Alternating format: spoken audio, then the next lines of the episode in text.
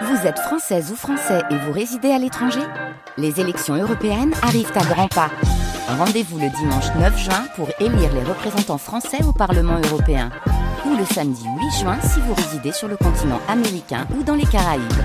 Bon vote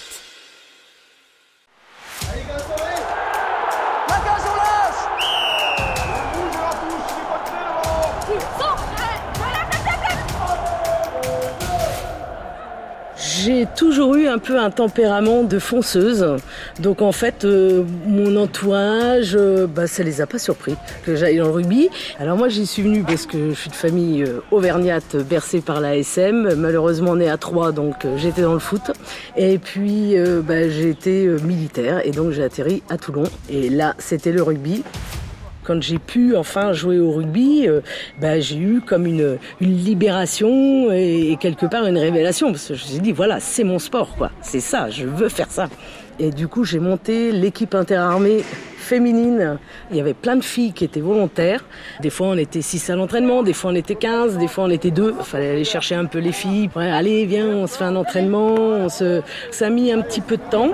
Et puis, ben, on n'a rien lâché. On s'est entraîné pendant un an. C'était encore des passes en avant à un mois du match. Enfin, c'était vraiment euh, très, très drôle.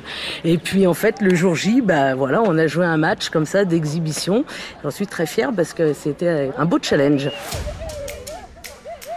Ça fait super plaisir de voir les filles maintenant euh, passer à la télé, des stades de plein. Euh, moi, j'ai joué dans des stades universitaires, euh, s'il y avait 30 personnes, et sur les 30 personnes, s'il y avait 20 personnes de la famille, voilà. On se débrouillait pour trouver un terrain pour aller s'entraîner. Nos maillots, eh ben, on a été trouver des sponsors pour se les faire, pour jouer le jour J. Non, non, aucun moyen. Des fois, on n'avait pas de vestiaire. On se changeait comme ça, entre deux portes de voiture. Enfin, c'était la grande époque, quoi. Elles sont dingues de rugby. Virginie, ancienne demi d'ouverture du RC Toulon. Ça fait des années que j'ai arrêté, mais quand je vais au stade, euh, déjà bah, l'odeur, euh, le bruit des crampons sur le sol, euh, je sais pas, c'est quelque chose de ressent et ça me manque encore maintenant hein, quand je le vois à la télé. bah, envie d'y aller, hein, ça c'est difficile. Et moi, c'est dans mon cœur, c'est dans mon corps entier et ça coule dans mes veines et j'ai du mal à poser des mots sur ce que je peux ressentir quand je vois du rugby, euh, tellement j'en suis passionnée. À l'époque, euh, ça partait un petit peu dans tous les sens et je, dans les regroupements, par exemple, on se pinçait le, bout du téton, vous voyez. Mais après, ça envoyait. Hein. Il y avait des filles qui envoyaient des petits coups de poing, euh, des petites claques. Euh, c'était un peu la loi du plus fort. Hein. J'ai toujours eu une angoisse, c'était de me casser les dents, par exemple.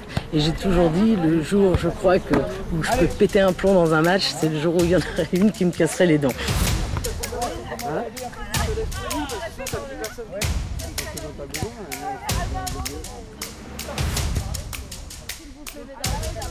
Pas les la